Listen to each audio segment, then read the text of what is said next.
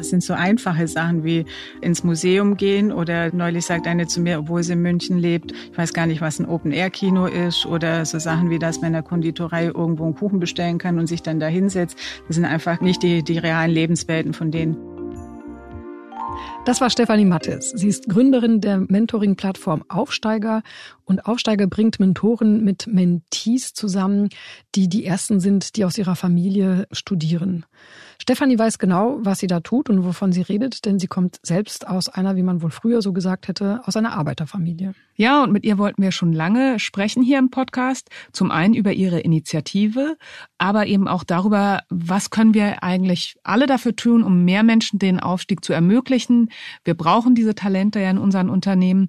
Und welche Perspektiven übersehen wir da manchmal? Und wie können wir da auch eine Gesellschaft mit aufbauen, die durchlässiger wird. Genau, die genauen Zahlen, wie durchlässig die Gesellschaft ist. Sie wird nämlich immer undurchlässiger. Darüber werden wir auch sprechen. Wir, das sind Astrid Meyer, Chefredakteurin Xing News. Und Antonia Götsch, Chefredakteurin des Harvard Business Manager. Zusammen sind wir Team A, der ehrliche Führungspodcast. Und dann lass uns doch gleich in dieses Gespräch einsteigen, Antonia. Das fand ich nämlich tatsächlich sehr ehrlich mal wieder. Liebe Stefanie, wir sprechen heute ja über Herkunft und wie diese unsere Karriere beeinflusst. Was hat dich denn geprägt? Also wo kommst du her? Ich glaube, mich haben viele Dinge geprägt. Zum einen die dörfliche Umgebung, also aus dem Schwäbischen, wo ich herkomme. Dann sicherlich die Tatsache, dass ich die älteste Schwester von drei Brüdern bin. Ja, aber auch sicherlich äh, eben die soziale Herkunft, sprich, dass meine Eltern beide im Krankenpflegeberuf unterwegs waren. Da war nicht so viel Geld dann da. Ich habe viel gearbeitet. Dazu bin ich natürlich eine Frau, ein introvertierter Mensch und das darf man auch nicht vernachlässigen, so bei den Themen, die einen nachher beeinflussen. Da hast du ja schon eine ganze Menge Fäden ausgelegt, die wir gleich aufnehmen können. Eines der Themen, warum wir uns ja auch gedacht haben, da wollen wir unbedingt mal einen Podcast dazu machen. In Deutschland studieren 79 Prozent aller Kinder, deren Eltern Akademiker sind. Das sind Zahlen des Stifterverbandes. Aber weniger als 30 Prozent der Grundschülerinnen und Schüler aus einem Nicht-Akademikerhaushalt beginnen später ein Studium. Also das ist ja doch ein ganz großes Ungleichgewicht. Du hast studiert, du bist Juristin. In welchen Momenten hast du gespürt, dass du da eigentlich eine Minderheit bist? Also im Nachhinein sage ich eigentlich jetzt mir früher auffallen müssen, weil es war eine Grundschule, glaube ich, von 20 Kindern und nur zwei gingen aufs Gymnasium. Ich gehörte dazu, deswegen habe ich es nicht hinterfragt. Der zweite war der Sohn des Schulleiters. Also das hätte mir schon auffallen können, war aber irgendwie dann doch ganz normal. Und dann, ähm, ist witzig, weil ich es heute Morgen beim Her, also beim Hierherkommen mir gedacht habe, eigentlich hätte es mir auch im Studium auffallen müssen, weil ohne dass mir eine heutige Freundin über den Weg gelaufen wäre, würde ich wahrscheinlich heute noch dastehen und sagen, huh, was muss ich jetzt hier eigentlich machen? Also die hat mich dann an die Hand genommen und hat mir dann eben gezeigt, wo man sich einschreiben muss etc. Dann habe ich, dadurch, dass ich Jura studiert habe, ja, waren halt viele eben auch aus Anwaltshaushalten oder Richterdynastien dann da. Aber da habe ich es als normal empfunden, ja, weil da wusste ja, wo, wo der Unterschied herkommt. Ja, da hätte ich es mir äh, eigentlich denken können. Und im Nachhinein sage ich ja, es wäre schon auch schlau gewesen, wenn mir da jemand mal gesagt hätte, dass man da mehr auf die Klausuren üben muss etc. und dass es eben nicht so selbstverständlich nachher wie beim Abi einfach läuft. Auf deiner Website für die Initiative Aufsteiger, da kommen wir auch gleich nochmal drauf zurück, da habe ich gelesen, dass du selbst auch über dich schreibst. Ich weiß, wie sich das anfühlt, in dieser Rolle zu sein.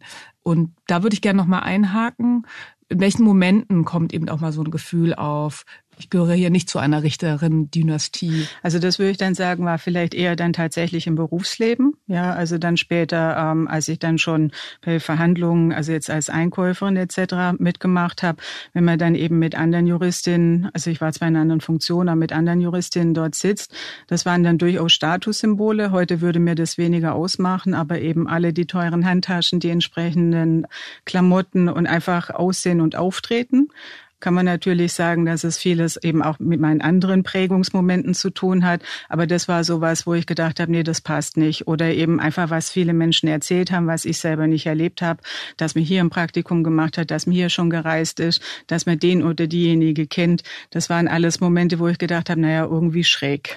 Das ist jetzt so deine Perspektive. Hattest du denn jemals das Gefühl, dass die anderen das auch gemerkt haben, dass du vielleicht nicht dieselben Kodizes kennst oder halt auch vielleicht nicht die ganz teure Handtasche am Anfang deiner Karriere hattest? Ich glaube, ich habe niemand drauf angesprochen, aber ich fühlte mich oft abgescannt. Und ich meine, einer, doch das war auch nett, das war auch in St. Gallen, da hat einer zu mir gesagt, dass es ging da irgendwie darum, also es war ein Pausengespräch, was für ein Tier man denn wohl wäre. Und er meinte dann zu mir, ich sei ein Pinguin, was ich jetzt nicht so attraktiv fand, aber was er eigentlich gemeint hat, ist ähnlich wie dieser Geiger, der an der U-Bahn steht, dass man halt als Pinguin dann auch sein, äh, sein Umfeld braucht. Und halt dieses Umfeld, so hat er es wahrgenommen, war jetzt nicht das, wo ich äh, ideal schwimmen kann oder wie auch immer. Also von daher, das nehme ich jetzt mal ein, als Indiz, dass jemand das schon gemerkt hat, dass ich da auch nicht ganz reinpasse. Du bist ja trotzdem geschwommen, also es ist ja gut gelungen. Was hat dir denn geholfen, dahin zu kommen, wo du jetzt bist? älter werden und reflektieren und viel lesen, also sich viel mit dem Thema dann auseinandersetzen. Wie gesagt, bei mir waren es jetzt am Anfang eher die Themen als Frau, beziehungsweise dann auch äh, sich in einer extrovertierten Umgebung als introvertierte Persönlichkeit dann einfach zurechtzufinden und einfach mit ein paar Dingen Frieden schließen. Also auch diese Sache, also das war, glaube so dezidiert, wie ich es heute sage, hätte ich es vielleicht vor fünf Jahren, bevor ich mich eben aufgrund von Aufsteiger mit dem wirklich beschäftigt habe, nicht sagen können. Aber einfach zu sagen, gut, ähm, du hängst jetzt zwischen den Welten, auch zu sagen, du wirst in die andere nie reinkommen. Also das war für mich war für mich eigentlich immer so gegeben, dass man halt sagt, okay, du machst jetzt erst Abitur, dann studierst du und dann geht es einfach immer so weiter. Du musst einfach immer nur leisten.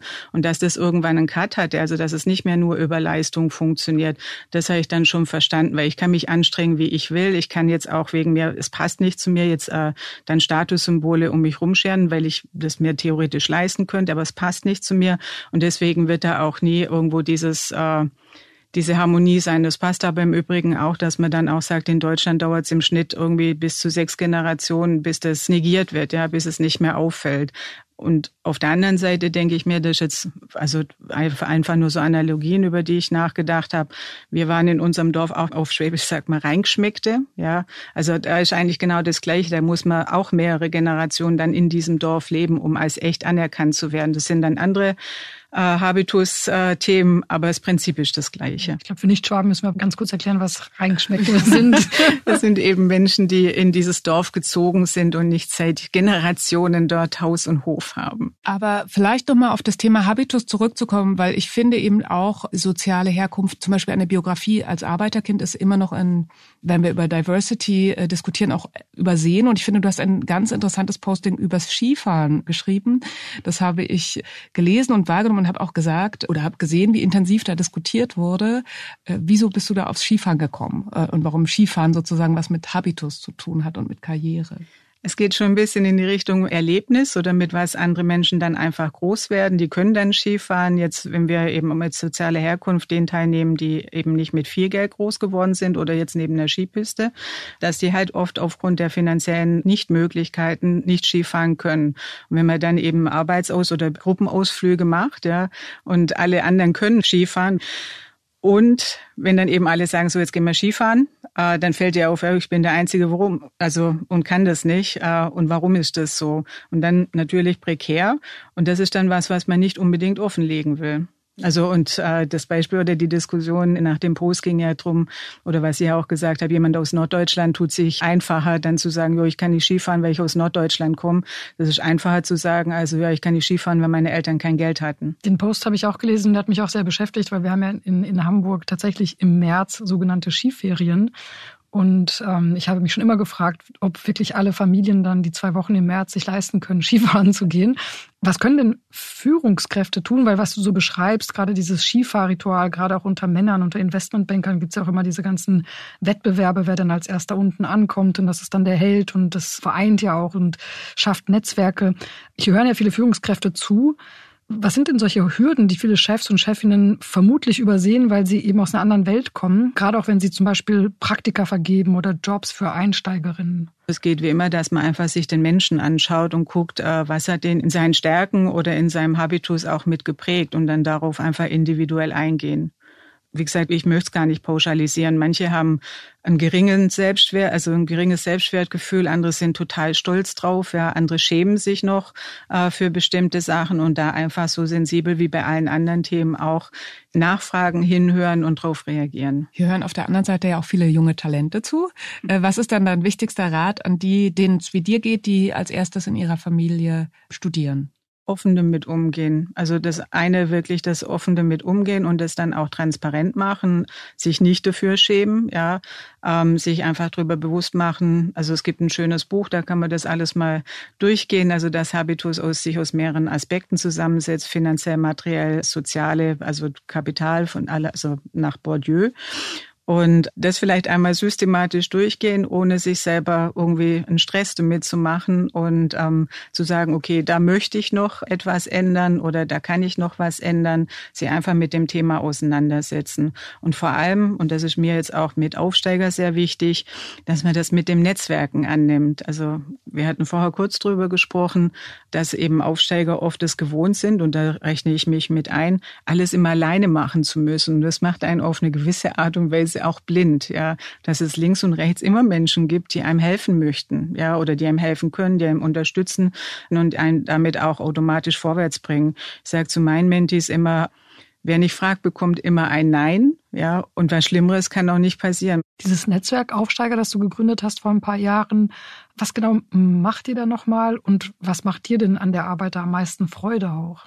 Also ähm, was Aufsteiger macht, ist eine Plattform, wo ähm, Mentees und Mentoren na, Fragebogen ausfüllen und dann wird zweimal im Jahr gematcht. Das heißt, da laufen Algorithmen drüber, um dann quasi die, so oder ich nenne die Best Matches, dann zu kreieren, dass die dann als Mentoring-Tandem dann auch zusammenkommen.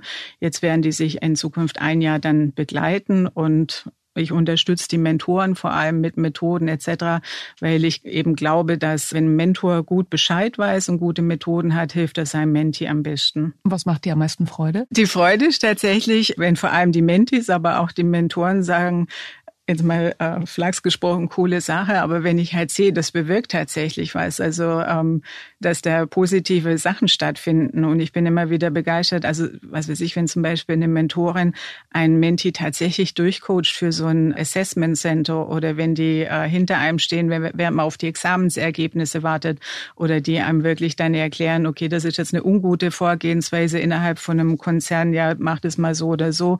Und das führt dann zum Erfolg. Oder neulich hat einer auch zurückgeschrieben, weil er irgendwas in seinem Bewerbungsverhalten oder Schreiben dann geändert hat, hat es dann auch auf einmal geklappt. Also wirklich, dass dieser Wunsch von mir, dass man immer so einen Stein ins Wasser schmeißt, der dann so die erste Ebene, also dass es halt so positive Effekte hat. Wie viele solcher Tandems hast du denn schon zusammengebracht? Also momentan sind es 167. Und ich habe auch das Gefühl, der Zulauf ist ungebrochen, oder? Du äh, hattest jetzt viel Zulauf auch von Mentoren und Mentorinnen, die Lust haben, mitzumachen. Genau, also und das finde ich dann auch schön, weil ich mache das ja hauptsächlich allein. Ich mache jetzt nicht die großen Werbeveranstaltungen, sondern denke ich mir, okay, das müssen sich irgendwelche Menschen erzählen und eine bessere Werbung kann man sich ja dann gar nicht vorstellen. Ja, kurzer Pitch. Hast du denn noch für beides Plätze frei? Also Natürlich. suchst du noch Mentis und Mentoren? Natürlich. Beides, also beides gesucht. Und ich bin ja selbst auch Mentorin und ich finde, ich lerne auch selbst ganz viel aus den äh, Gesprächen.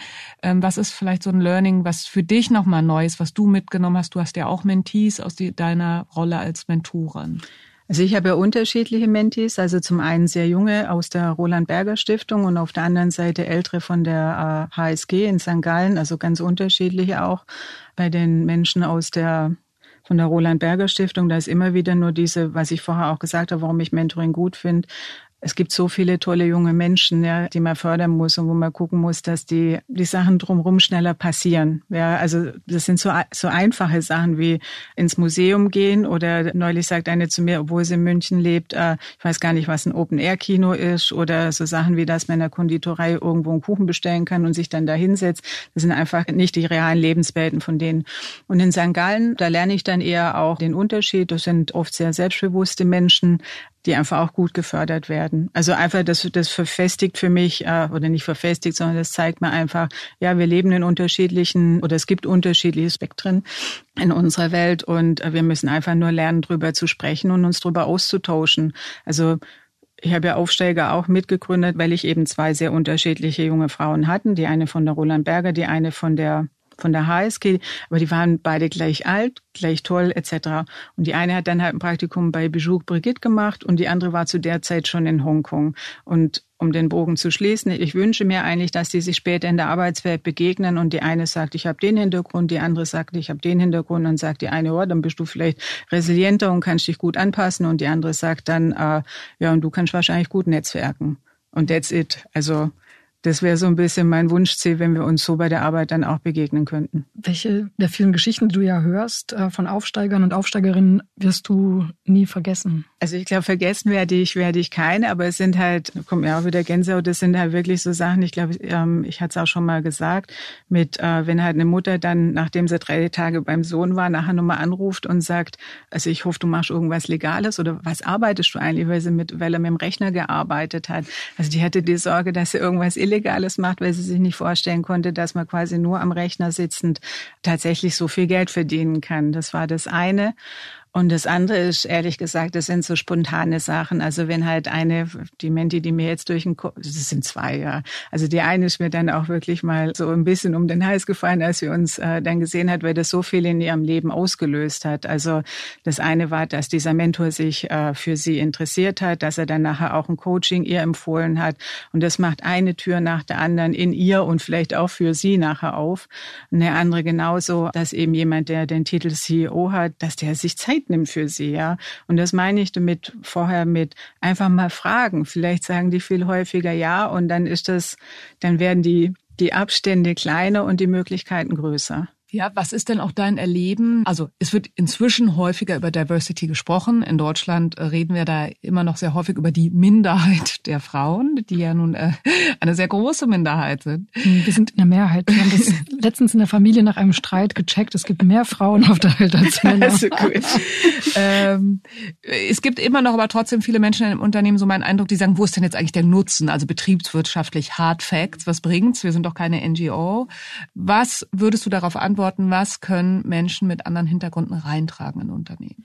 Also ich bin kein Freund davon zu sagen, Diversity per se hat einen Mehrwert. Es gibt durchaus Aufgaben und Gruppenbau, also die in homogenen Gruppen auch gut gemacht werden können.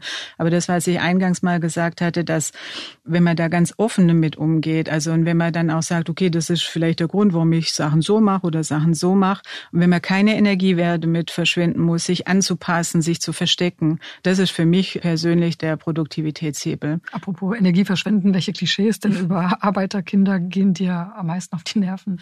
Ich glaube, es geht halt über die Vorurteile, die damit vielleicht auch verbunden sind. Wenn wir davon ausgehen, dass wir eine Leistungsgesellschaft sind, dann ist ja immer implizit, na gut, wenn die äh, jetzt nicht irgendwie Abitur gemacht haben oder also die Eltern, dass man dann halt sagt, naja, dann haben die es halt nicht drauf gehabt. Ja, also ich glaube, das ist so eine Haltung oder auch eben das Vorurteil, wovor äh, Menschen mit eben nicht akademischen Hintergrund äh, vielleicht Angst haben. Und Klischee, ja, Klischee, manchmal erlebe ich das auch als Aussage von Menschen, die sich bei mir angemeldet haben. Seien Sie doch mal froh, dass Sie es äh, so weit geschafft haben. So dass man dann halt irgendwie, da wird einem abgesprochen, dass man noch mehr möchte, mehr kann sondern dass da halt jemand sagt, nö, jetzt ist mein Deckel drauf, ist jetzt gut. Du hast es sehr weit geschafft, du bist Führungskraft im Bereich Post-Merger Integration, stimmt das noch? Ja. Stimmt noch. In einem Konzern. Ähm, war das dein Ziel? Ähm, bist du da quasi äh, strategisch drauf hingesteuert oder? Ja, schade, dass man dich jetzt nicht äh, lachen äh, sieht. ich würde ja auch mal sagen, ich frage mich sowieso, wir haben uns neulich schon, wie planbar ist eine Karriere überhaupt? Also ich würde sagen, ja. ja. Nee, sicher nicht. Ja, also ich glaube, was ich, also was ich immer wusste, ist, dass ich gern Verantwortung übernehme. Also als ich dann in der Schule oder so war ja immer Schülersprecherin und solche Sachen. Das hat sich unterwegs mal dann äh, verloren, weil ich, weil eben nichts geradlinig verlief. Aber da kann auch kein Mensch was dafür. Nachdem ich mein zweites Staatsexamen hatte, habe ich ja jetzt so gedacht, okay, jetzt habe ich alles erledigt, ja, und jetzt kommen die Jobs dann auf mich zu. War aber nicht so. Im Rückblick sage ich, okay, es war auch keine gute wirtschaftliche Zeit mit meinen äh, Noten vielleicht noch dazu, aber das war dann halt krass, weil dann war ich erstmal ich AG. Ja, also an einem Moment, wo ich gedacht habe, okay, jetzt hast du alles äh, gemacht. Ich habe vorher, weil ich noch ein paar Sachen durchgescrollt halt, meine allererste Steuererklärung, auf die ich super stolz war, eben im Finanzamt Karlsruhe abgegeben. Aber ich werde es auch nicht vergessen, dass der Mensch mich angeguckt hat und gesagt hat, haben Sie noch was gemacht, womit Sie wirklich Geld verdient haben? Weil das Einkommen war da 8000 Euro im Jahr. Also, und das nach dem zweiten Staatsexamen. Also von daher, ich wollte Diplomatin werden, um die Frage kurz zu beantworten, ja, raus aus dem Dorf, raus aus Deutschland und ab in die Welt. Das hat sich zerschlagen und dann bin ich eben über Umwege äh, im Konzern gelandet. Aber auch da war dann der Einstieg, wo ich gedacht habe, yay, Fischeinstellung, erste Küche bestellt. Dann äh, kam der Tag der Insolvenz, der steht da heute noch in meinem Kalender.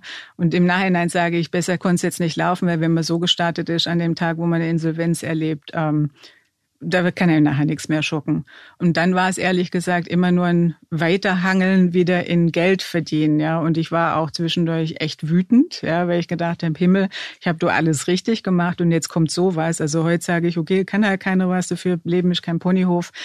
Vielleicht, wenn ich damals noch schon Ratgeber gehabt hätte oder eben einen Mentor, dann äh, hätte der mir vielleicht auch andere Perspektiven aufzeigen können. Aber das ist alles äh, vergossene Milch. Was ich gut kann, und das können auch viele andere, dann eben ins kalte Wasser springen und machen, wenn man eben das gewohnt ist, Dinge sich selber zu erarbeiten.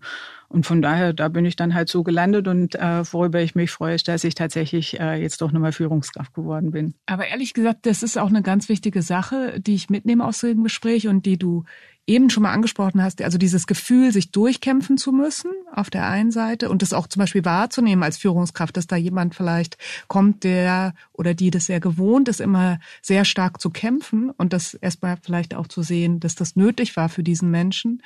Und eben auf der zweiten Seite höre ich aber auch Druck heraus, also diesen Druck, irgendwie endlich mal wo anzukommen, wo man durchatmen und sich eine Küche leisten kann. Ja.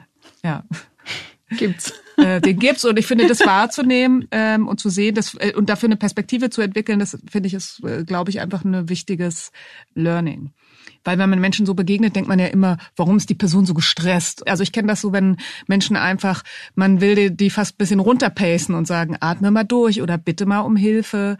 Ähm, das ist eben auch sehr stark aus einer Biografie entstanden sein kann. Genau, also da fällt mir jetzt auch noch eine Geschichte von einem Menti ein, die dann halt auch nicht so risikofreudig sind, sondern wenn sie dann halt schon mal in einer Position sind, ähm, oder es waren mehrere, die mir eher so eine Geschichte erzählt haben, ähm, wenn sie dann in der Position sind, dann sind sie quasi froh, diese Sicherheit zu haben. Gleichzeitig sind sie unglücklich drin, ja. Und dann dieses Risiko, jetzt irgendwo einen Sprung hinzugehen, der einem dann wieder eine Gefährdung, ja, mit einer Probezeit oder so bringt, der fällt dann manchmal auch ein bisschen schwieriger. Weil das eben diese, also jetzt aber nur für Menschen, die eben aus einer prekären Situation rauskommen, da fehlt dann die ja, die Risikobereitschaft oder die können nicht so viel ausprobieren und vielleicht auch nicht so kreativ dann immer agieren. Aber gute Nachricht, es verliert sich über die Zeit. Also wenn man das mal äh, überwunden hat und dann halt auch jetzt für mich gesprochen eine gewisse Zeit dieser Ruhe dann auch tatsächlich hat, dann kann man durchaus auch in den anderen Modus kommen. Dann würde ich sagen, eine letzte Frage. Schauen wir doch noch mal in die Zukunft. Angenommen, wir stellen in 30 Jahren noch einmal in diesem Podcast zum Beispiel einem Gast die Frage, welche Rolle spielt deine Herkunft? Welche Antwort würdest du dir wünschen? Keine. Ganz einfach. Ja.